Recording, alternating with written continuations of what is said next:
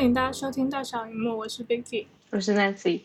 这是一档漫谈欧美文娱的播客节目。今天我们主要想聊一聊近期有了一些新动向的两位初代 Avengers，一位是终于拥有了自己的大电影的黑寡妇，一位是单人剧集刚刚完结的阿拉斯加小公主洛基。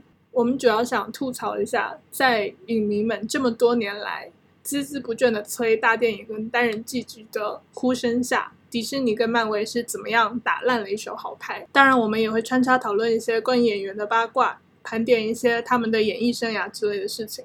如果不是很在意这些事情的听众朋友们，可以用下拉简介里的时间轴跳过这个部分。那我们先讲一下黑寡妇吧，因为我们昨天跟今天才刚看完。我我看之前我没有想到会那么那么长，就是有什么东西可以拍那么长？两个小时，我觉得是一个蛮正常的超英片的片长。但是它的内容就是可能四十分钟的 Homeland 或者是什么 Blackfish。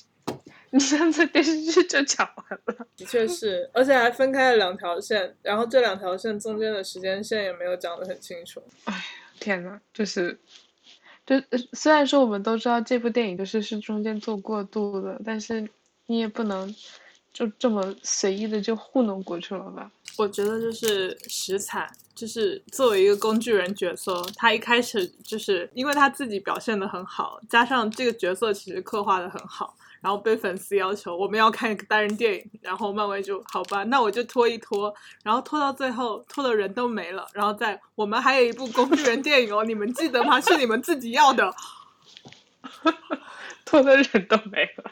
不过话说，就是在所有的就是那种非常酷炫的，虽然说就是超英电影，就是超级英雄有什么，嗯，有什么特长强项，它不是重点，因为那个只是一个麦克风，但是。黑寡妇作为一个超级英雄，他确实没有什么比较酷炫的地方。啊，我懂你的意思。对，但是其实你看所有的超英电影里，大家觉得好看的也不是因为他的技能特别厉害，而是就是他整个人物的怎么说呢？就是他的成长故事很有意思。这个角色明明他有很多可以讲的，而且在每一部的 Avenger 里面都会被慢慢的消耗掉一点，就是。这一部讲一讲他以前的什么悲惨童年，那一部讲一讲他的什么什么什么神秘身世，然后到这一部你让他好好讲，他又不好好讲啊。其实就是之前其他电影里面对于黑寡妇的铺垫，对于黑寡妇大电影本身来说是一个很好的开始，因为大部分超英电影。就是他们会要去花很长的时间去讲他们的起源故事，黑寡妇不需要你直接切入正题就 OK，结果他们又选择就是倒回去再讲一个的起源故事，啊天呐，好气呀！然后然后这部电影就是真的就是方方面面的敷衍。当时我们之前看那个 c o r i l a 的时候，觉得它的特效就已经够够敷衍了，没有想到黑寡妇更敷衍。可是 c o r i l a 敷衍的也就那么一点点，就最后，因为前面的那些呃大的 setting，对大的 setting 跟长镜头什么的，所有的特效其实是做的还可以的。但是黑寡妇是所有的大场面的 CG 都有一点，你在干嘛？就是这个你是只打算上迪士尼家吗？那也不应该这样啊的感觉。而且他剪辑好烂，节奏好烂，就真的就是糊弄人。你觉得这个节奏跟跟惊奇队长比起来，就惊奇队长，就很多人觉得他很平白无奇。嗯。然后，但是跳出对他的就是从喜好程度上的批判，你把它作为一个就是成熟的商业作品商品去看的话，他他确实是合格线之上的，就是七十分左右吧，六六七十分。但是黑寡妇这个就是真的就是，就从方方面面来讲，他都是。不不合格，就是是因为后后续他们后期过程当中意识到这部电影只能上流媒体，就就不再有所作为了吗？我也觉得蛮奇怪的，因为其实前面的一个小时还是能看下来的，但是后面的一个小时我就真的开始困的不行了。后面一个小时，对，包括打戏，就是不管是文戏武戏，就是正常的不正常的戏，都感觉就是你们真的有动过脑子吗？迪士尼，漫威。我不知道这个的预算有多小，就是小到连开场那个打戏，那个 setting 一出来，我就知道在 set 那个 move 就是场景的 reference 要给制片长看拍出来是什么样子的时候，那个场景肯定是拉了零零七的。有点像 Casino Royale，就是很像 Casino Royale 一开始的那种，不是有一段就是在屋顶上嗯跑来跑去的那一段嘛？那个调色也差不多，然后那个拉镜头的样子也差不多，切的节奏也有点就是模仿人家的那种意思在里面。嗯，然后我以为他就要很认真的去说一专门是谍战的这样的东西了，然后两分钟之后就开始给我扯，你想生孩子吗？我就 在干嘛？可能就是很难以让人信服，但是它的 budget，它的成本是两亿，可能大部分都在花在请演员上。七千。就这个故事是真的很难看，而且像你之前所说，就是黑寡妇这个人的人设，然后再加上我们之前对他历史的了解，其实就是按照漫威二零二零一零年前后当时的思路去拍一个那种就是。嗯，特型片或者是类型片，然后拍一个谍战片、惊悚片，就是像那个《谍影重重》也好啊，或者是像其他的那种谍战片也好的一个那种那种冷战冷战意味的片子都可以。但是这个东西是什么？就拍出来这个东西到底是什么？对，就是你家庭线，然后家庭也扯得不清不楚。然后你其实也怎不怎么能看得出来家庭的感情？那个家庭一会儿在那里酸，哼，你有 Avenger，一会儿就说，哼，我们才是真的家庭。你到底想说什么？就 就感觉这部电影里面就是出现的主要角色，嗯，爸爸妈妈、姐姐妹妹，然后大 boss 反派、大 boss 反派的女儿，这种一共六个角色了吧？对。啊，然后再加上那个工具人提供飞机和那个工具人帅哥以外，就就一共就七个人。除了帅哥写的稍微正常一点，其他有哪一个角色是写好了的？帅哥从头到尾就是只负责出现来你的飞机，然后调情一下走了。他还不正常的话，就没有人可以正常了，好吗？我我嗯，说到演员，我就想起来，当时那个定妹妹的演员之后，嗯，很多黑寡妇的。就是漫画粉丝也好，漫威粉丝也好，斯嘉丽的演员粉也好，就是疯狂吐槽，说什么为什么这个演员可以去做黑寡妇的接班人？看完这个电影之后，我感觉就是没有黑寡妇接班人这一说，这个 IP 就此应该就落下帷幕了。我也是这么觉得的。对，今后应该不会再就是继续在这个上面去就是挖掘它的剩余价值。然后第二个黑寡妇妹妹的演员应该就是。今后不是那么好请。对啊，她本来就应该已经接这部戏的时候，应该已经很贵了。嗯，对，综上应该就是大家，就是大部分观众担心的问题是不会出现的。我觉得他最多就是在某一部里面客串一下，然后跟鹰眼打个架。但是鹰眼也是从第一部的 Avenger 完了以后就消失了那么久，还不是就是粉丝等于是维权把他围出来的吗？啊。我我一直以为，由于演员就是鹰眼演员本人个人作风，然后花边新闻的原原因，漫威在就是整个 Phase One、Phase Two、三四五六七结束之后，就直接把鹰眼鹰眼这个这个条线给 drop 掉了。没有想到，竟然现在还要拍一个新的电视剧。但是你想想，Avenger 四一开始就给他先铺了一条线，然后现在又想要把这条线拿出来，可能是因为除了他以外，其他人的合约都到期了吧。然后其他人可能也不太愿意去拍电视剧，只有他，可能所有主演里面也只有他，从经济上面有这样子的一个需求。但是看到结尾的时候，我还是不小心发出了助教般的笑声。我知道了，来，彩蛋不出来，我完全就已经把 Julia Louis Drivers。演过《猎鹰冬兵》电视剧这个事情，完全都给忘掉了。我都没有看完《猎鹰》跟《冬兵》，所以我根本就不知道他有出现这件事情。是是，有一天好像就是那一周放完了之后，整个推特就炸了，就是啊，JLC in MCU，然后就是大家好欣喜，好狂热。虽然说这么说，好像好像没有很多宋飞粉丝或者是 JLD 粉丝因为这个去看这部 电视剧。宋飞粉丝应该就是。觉得迪士尼家都是定给自己家小孩看的，自己不会看。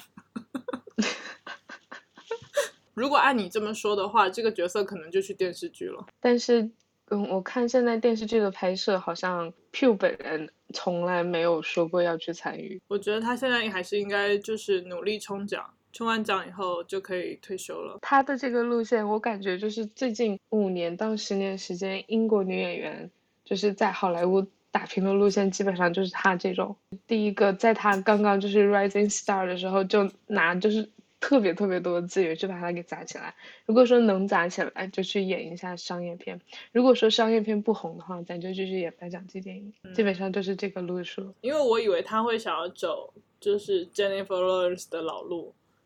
他就是我，我觉得他就是 Jennifer Lawrence 的老路，因为他就是刚刚出名的时候，他可以直接去主演英国政府扶持的那种 budget 算很大的独立电影，然后他可以去主演。勒卡雷著名小说改编的大女主电视剧，同一辈的新生代女演员里面，没有一个任何一个人可以就是资源上面跟她去媲美。不过话说回来，她确实她确实演技是可以的。她可能就是第一次展露的，还是二零一六年、二零一七年的时候，他演了一个演了一个古装电影，叫做《Lady Macbeth》，就是从麦克白夫人的角度去讲这个故事。然后从那之后，他就开始一路飙升，演过古装剧，然后演过沙翁剧，演过七十年代那种时代剧，然后现代剧演员，然后有剧情片的，然后也有那种做大女主的，然后也可以去演那种就是有，有怎么说有打戏的那种传记片，就基本上感觉所有就是能演的类型他都演了一遍。哦，他的狗好可爱，他的狗真的很可爱。狗比她男朋友可爱多了，no offense。之前他们两个在在一起的时候，我除了觉得就是年龄上面差别过大这一点让我感觉就是心里咯噔了一下以外，嗯，后来就是网上冲浪之后才发现男朋友跟他爸长得一模一样。我要看他爸长啥样，好好笑，怎么会这样？跟他一模一样。对，这里给大家补充一下，Florence Pugh 的男朋友 Zach Braff 是那个 Scrub 那个呃 sitcom 的男主，一九七五年生，现年四十六岁。Florence Pugh 是九六年的美眉，九六。其实这个戏里面还有一个有点浪费的，就是 David Harbour。David Harbour 刚出来的时候，就是第一个他年轻时候那个影像刚刚出来的时候，我整个人就开始呐喊，Go Daddy Go，Go Daddy Go。因为 David Harbour 这个人本身就很好奇，然后他在黑寡妇里面，他年轻时的那个装扮又都还蛮像 Stranger Things 的。对对对对对，然后我本人是觉得《Stranger Things》里面带着游泳圈的他都还是很好奇的。嗯，对。然后到了越狱那一段的时候，我就开始嗯，我就，然后说到卡斯，就是嗯，作为 Rachel Weisz 的，就是《Unofficial》的颜粉，没有想到他这么快就到了演演斯嘉丽和 Florence Pugh 妈妈的年纪。但是他前面那个是应该都是 CG 修复的吧？感觉在过去五年时间内，在漫威、在星战或是在其他杂七杂八的项目上面，迪士尼已经积累了非常多的素材。他们现在已经可以用很低的成本把一个中老年演员变成年轻年轻的版本的他们。我至今还是不知道为什么 Daniel Craig 可以娶她。我也不知道，就是世间谜、世间奇案、世间奇案一就是 Daniel Craig 娶了 Rachel Weisz。我印象里面，Daniel Craig 跟 Rachel Weisz 他们两个是在合作完一个话剧之后，突然一下就闪婚了，然后隔年就生了小孩就是到现在，所有人都觉得，就是凭什么？凭什么是 Daniel Craig 这个水管工一般的男人？No offense。啊，笑死！天哪，他都五十一了，看不出来。所以就是他这个年龄演妈就很正常啊。世界奇案二就是 Joe Kosinski 娶了 Emily Blunt，但是我觉得后面这一对特别 make sense 啊，是因为他的咖位不够吗？还是他他的咖位不够，而且感觉他们两个就是从工作跟社交圈都不在同一个 level。John Krasinski 之所以 make sense，是因为 Emily Blunt 之前就是前男友是那个 Michael Bublé 啊。哦，你不知道吗？就。我我不知道 是那个唱歌的 Michael Bublé 吗？是啊，是 Michael Bublé 啊。然后他就很喜欢这种非常 nice 的，然后又长得很正统的帅哥。天哪，就很正常。而且那时候 Michael Bublé 就是也比他咖小非常多非常多，他是一路上扶持他上来的。天哪，就很旺就是圣诞对圣诞圣诞节的 画是。天哪！但是你这样想一想，世界第二未解之谜不是应该是 David Harbour 到底是怎么当搭上 Lily Allen 的吗？对这个事情也很神奇，因为 David Harbour 跟 Lily Allen 是是闪婚，但是他们俩结婚的啊，说到这个我有点激动。他们两个人当时结婚的新闻出来的时候，我立刻立以为那是一个就是愚人节笑话养成新闻，然后直到很久很久很久之后，David Harbour。在自己 Instagram Story 上面说 My wife Lily Allen，我才意识到说，哦，就是这个不是一个 joke，然后他们也不是在逗发，对，不是在斗包袱，因为我印象里面我完全不记得有看到过，就是 David Harbour 和 Lily Allen 他们两个公开之前就是有 dating 的新闻，他们两个也没有被拍过，嗯，然后但是 David Harbour 在我印象印象里面，他生活的街区他还蛮经常被拍的。而且他之前出席公共公众活动，他是会带就是带 plus one 的。他的上一任《神奇动物在哪里》里面的那个妹妹，金发妹妹。然后我印象里面他们俩谈了很久，然后我对他情感生活也一直停留在他跟金发妹妹 dating 的阶段。结果突然有一天就官宣，David Harbour 跟 Lily Allen 这两个完全八字打不到一起的两个人，突然一下就结婚了。对，而且他们是其实，在拉斯维加斯结婚完了以后，又来伦敦弄了一个很小的那种市政厅婚礼。然后我们看到的在 Instagram 上那次是他在伦敦的这一次，好神奇。迪士尼接下来的其他项目，不管是漫威也好，还是星战也好，就是其实粉丝都应该放低期待，因为接下来，嗯，我印象里面星战要拍欧比王。欧比旺自己的电视剧，虽然说好像只拍五集到六集，但是如果说漫威秉着拍黑寡妇的这种心态去拍欧比旺，很有可能拍出来的东西也跟一跟黑寡妇一样，就是粉丝翘首以盼，结果出来是这样一个玩意儿。用两个词来形容，一个叫 too late，一个叫 deserve better，就就跟洛基是一模一样的。嗯，对，洛基感觉就是粉丝。粉丝说我要看那种反英雄主义的单人故事，已经讲了差不多快十年了吧？对。然后今年才姗姗来迟，结果结果成品又是这个两样子。第一集、第二集你还觉得还行，然后到了第三集、第四集，你就怎么又在讲这样的东西？这样的东西我们已经在。漫威的宇宙里面也看过也好，在 Rick and Morty 里面看过也好，在 Doctor Who 里面也看过也好，就是你你你想干嘛？你把所有东西就是大家喜欢的东西再拿起来炒冷饭，有意思吗？嗯，对，从这个角度，Loki 不管怎样，就是第一个你是一个很大的 IP，第二个你有一个非常大的 fan base，然后第三个的话。就是漫威迪士尼出品的一个年度剧，是最后最后就是三部电视剧最后的一个压轴了。嗯，然后结果产出的东西却是那种非常传统美剧里面会有的那种及格线上下的水平，就真的还蛮说不过去的。第一集确实拍的不错，作为试播集，就是引出了一些对于引出了一些就是它可以就是前进可以深入的主题。虽然说后面全都没有捞着，Civil 出现的那一集也也还可以，嗯，那集的节奏感觉还不错。那集是从头到尾看下来你最有记忆点的一个，一个是场景的转换，一个是互动也 OK，然后人设也 hold 得住。然后虽然那集在所有的媒体上的 press 都是要卖那个，呃，他是掰的那个点，但是他抛开这个点来说，里面其他的对话什么还是 OK 的。那集还蛮精彩，对。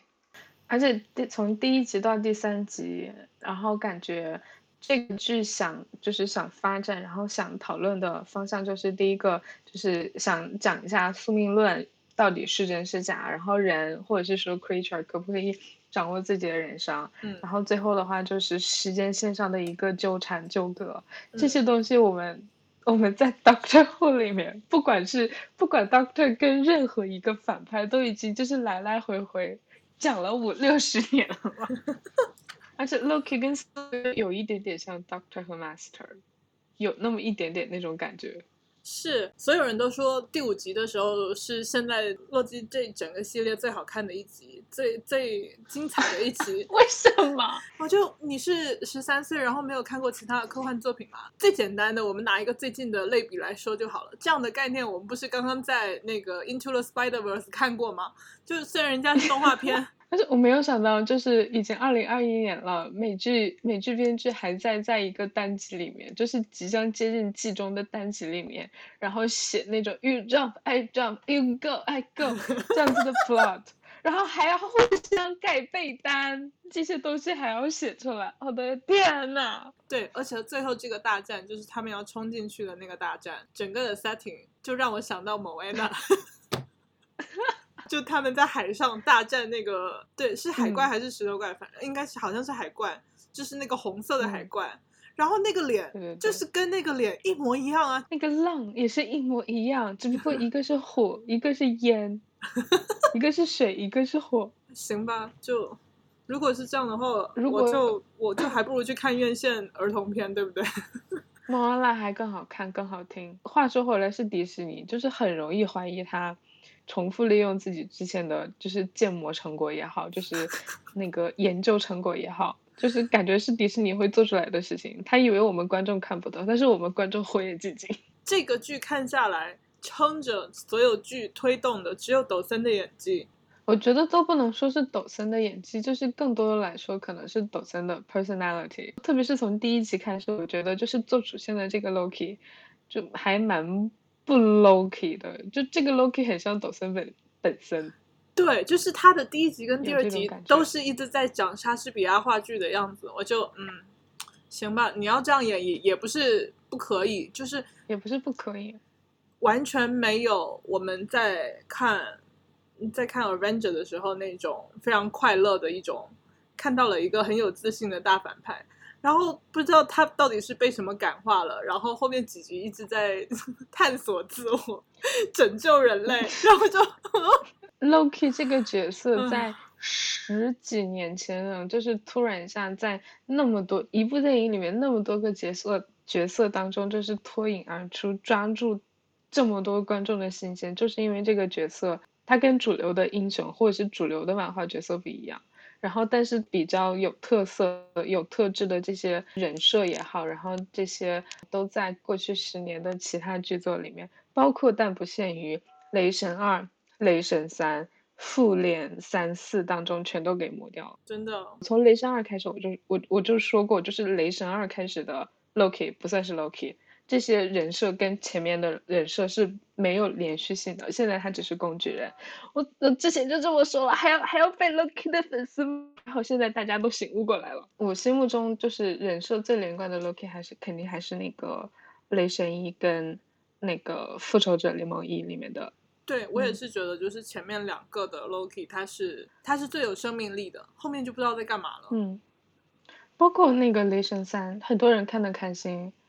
但是我觉得，就是雷神三，就是怎么说，X T C 可能觉得 Loki 这个角色，他作为某个工具人，或者是作为某个 N P C，他可以带有喜剧效果，然后他也可以就是对情节起到推进作用。但是我总感觉就是这样子的处理，就把这个角色就是最本质、最本质的那种特点全都给抹去了。对，但是其实，其实我觉得第三部雷神的话，有一个前面两部雷神呃没有做到的点，就是前面两部。雷神在对雷神的刻画上都很扁平，加上 Loki 在同样的呃 setting 里面反映出来的话，Loki 的讨喜程度比雷神的吸粉程度其实是高很多的。嗯，塔岛这一部是把应该是主角的 Thor 就是真的捧成了主角，所以他把呃 Loki 边缘化也。没有办法，就你这么说的话，雷神三的优点在于就是体现了雷神就是作为一个 mighty god，体现了他的神性。然后雷神一的话呢，其实是体现充分体现了 Loki 他这个角色的悲剧性和他的神性。然后我觉得后面其他很多角色里面，就是其实把这些比较重要的元素就是给忘掉了。是啊，因为你就是哎，怎么说呢？就跟男团聚在一起，怎么看都是很烂。每一个灯拿出来，可能都还比较能打是一样的。漫威的问题就是这些一代的呃 Avenger 跟一代的人物，然后所有的拿出来，想要在十年以后、八年、十年以后再重新打一打，已经打不出来了，打出来都是别人已经打过的东西了。我给漫威提一个建议，漫威可以去参照，就是我钟爱的彩虹小马系列动画片，就是 来。彩虹小马从它推出到现在已经五代了，每一次就是推陈出新的时候，就是抹掉前面的存在，然后重新来一个新一代，相同的角色，只不过就是更新一下设定，然后更新一下画风，重新再来把这些故事讲一遍。十年之后的话，如果说这些演员演不了，我们可以相同的角色再来一遍，然后叫做第二代 Avengers。但是你有看那个新闻吗？就是其实很多人对接下来的 Avenger 要全部重新 cast。呃，包括以前他们这些演过的人，因为合约到期了，全部都要重新 cast，还蛮不爽的。就是这两天的 Twitter Bros，就是现在的 Twitter Bros，就是三十年前的，就是老星战 Bros。然后也就只有老星战 Bros 会对就是前传，就是 Obi Wan 那一代的故事，以及新一代 Ray 和开罗人的故事。大骂特骂，历史不不断在重演，所以说漫威粉丝老去之后，可能就是跟星战粉丝差不多。但是接下来的新一代零零 Gen Z，他们会不会就是像我们这样子狂热的去热爱一个 IP，很难说。然后可能对于漫威来说，接下来比较重要的事情是怎样去吸引这些人去看他的 IP。这几年看到零零后 care 的 IP 有两个，一个是 BTS，一个是 Euphoria，就是欧美 Gen Z。哦，最近发生的最好笑的事情就是真的又跟 又跟 Tom Holland 在一起了，不能叫又在一起了，是不能叫做又是终于曝光了。对，但是我总感觉就是不管他们是真 PR 也好，还是就是真戏也好，我总感觉男方配不上女方。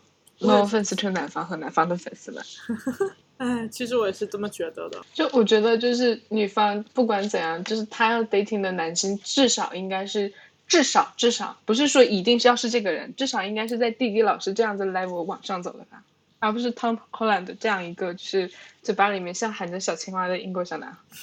No offense to 这粉丝不要网暴我。我就是觉得荷兰弟到现在他。我不知道是因为经纪公司的问题还是什么，他没有接很多能够展现出他的性格跟水平的东西。就是大家都知道他是一个老好人，他也也知道他很努力工作，但是你在好莱坞是你是做不了明星的，不太够。就是也不是说你一定要有花边新闻或者什么样，但是感觉他还没有到他能够真正出头那个时候。而且他一开始出头就是像漫威电影这种。分量这么重的角色，我以为就是后续的资源上会跟得上，至少像 Florence Pugh 这种追踪上来追你的骗子，就是你你有的挑，然后你有你能挑一些能展现，比如说你的演技的啊，或者是你的其他东西的，但是感觉并不是这样，而且他除了小蜘蛛以外，其他自己接的这几部都扑街了，骗子也没出来，他自己也没出来，就。还蛮可惜的，他给我的感觉就跟那个《星星战》的 Ray Daisy Ridley 的性质有点差不多，都是大 IP 直接横空出世，但是后面的资源都不太好。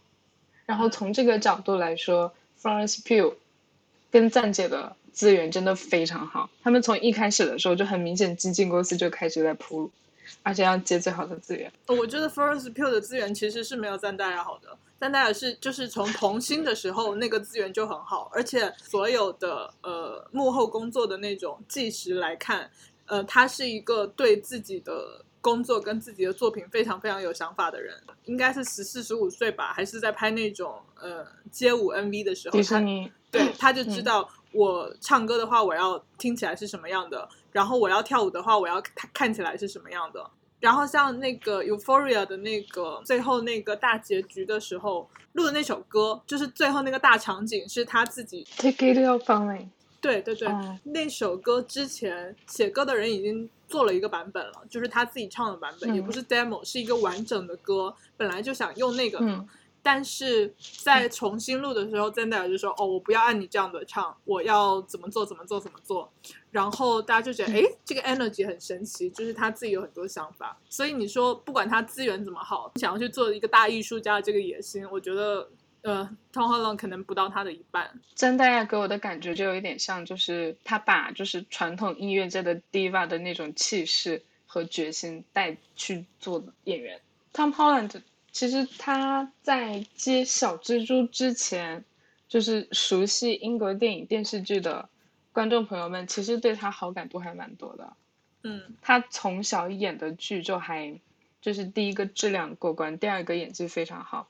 我第一次看他应该是在二零一一年还是二零一二年的时候，他跟 Naomi Watts 一起演了一部灾难片，然后那个灾难片里面他演就是一个家庭里面的一个小弟弟。那部灾难片就是还蛮好看，但是有点就是可能让人生理不行。大家有时间可以去看一下，叫做好像是叫 The Impossible。他他年纪轻轻就可以展现出这样子的一个状态。他后来好像是二零一四年还是二零一五年的时候去演了《狼厅》话剧版改编的电视剧。那个电视剧的主演是 Mark Rylance，女主是 Claire Foy。Claire Foy 在演完《狼厅》之后就去演了《王冠》，所以说你可以看到他在就是。嗯，迈上主流之路之前，其实戏路是还蛮还蛮学院派的，就还蛮演技派的。好一点的英国演员都是走这种学院派的路线的。对对对。也不能说好一点，只能说大部分英国演员想出头、能出头的，然后有实力的，都是按这个路线出来的。在跟漫威沾上边之后，我对他的印象好像就没有演过什么比较好的片子，除了。二零一六年还是二零一七年的时候，他跟湖南，然后还有五房去演了一部当年柏林还是威尼斯都看过电影，叫做《Lost City of Z》。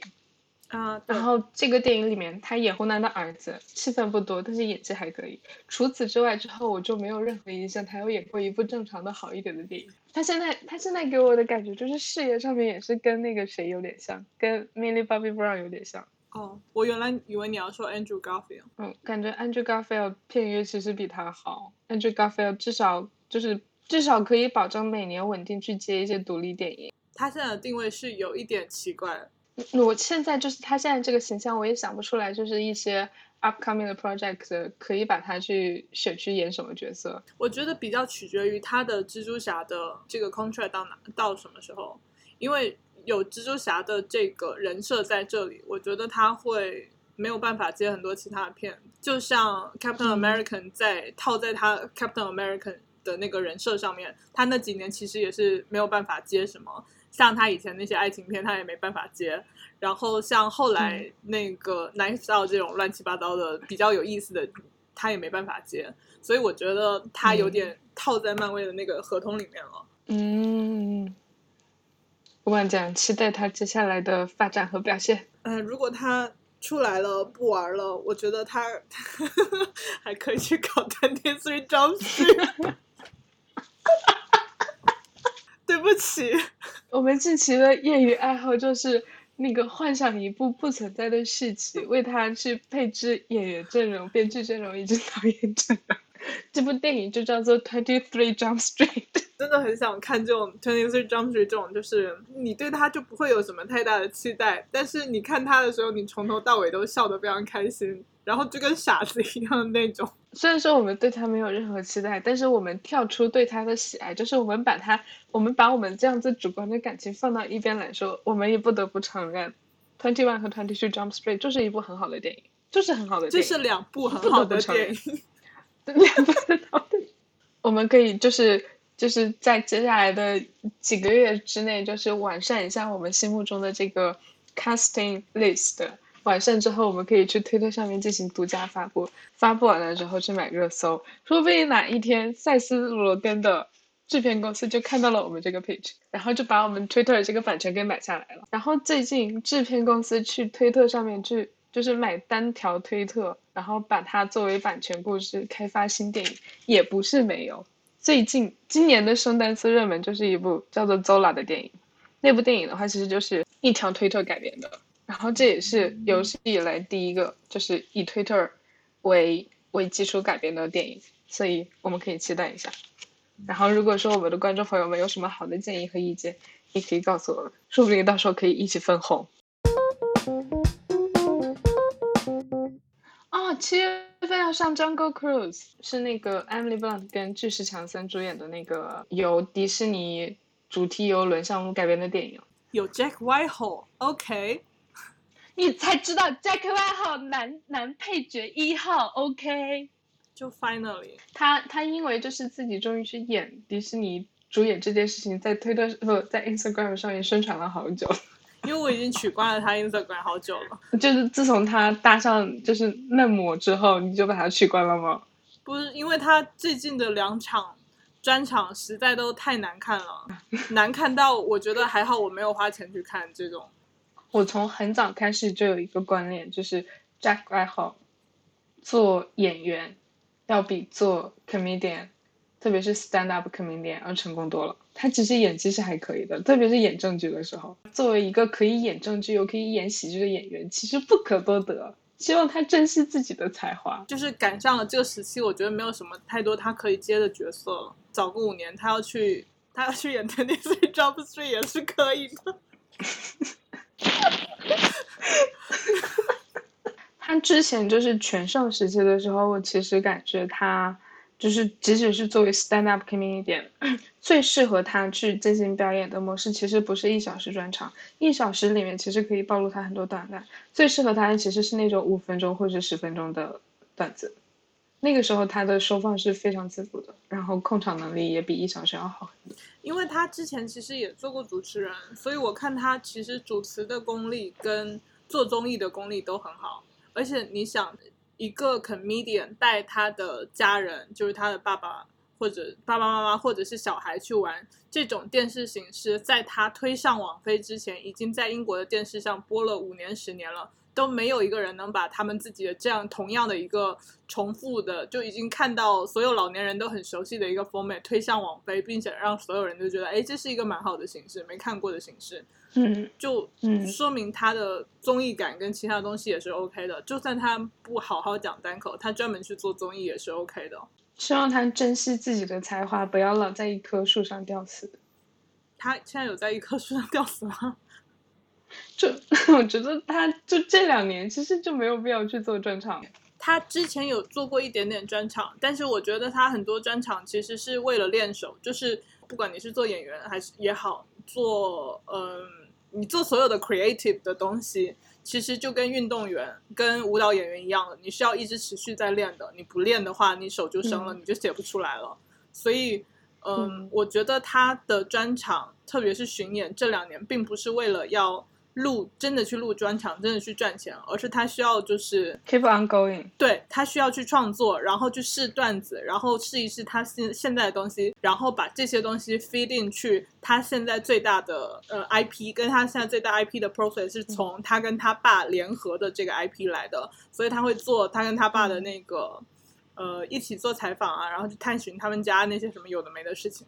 我没有对他有太大的希望，说他能再出一个专场。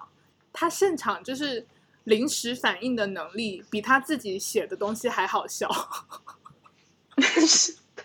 我我有一个就是我自己这么多年来的一个推测，就是他跟他跟 Jemma Chan 分手之后，其实明显就把他自己原计划的步调全都给打乱了，所以他现在其实是处于一个就是规划不是很明确的状态。我觉得他原来也没有什么步调啊，因为他毕竟就是。就是迫使学校，迫使人生。我觉得，就是如果说张曼畅不跟他呃分手的话，他不会那么愿意去接好莱坞那边的。给我的感觉，我我本人单方面的猜测。不过现在他跟 Gemma 都算是同一个公司的同事了。Gemma 是演了《永恒族》，他演了《Jungle Cruise》。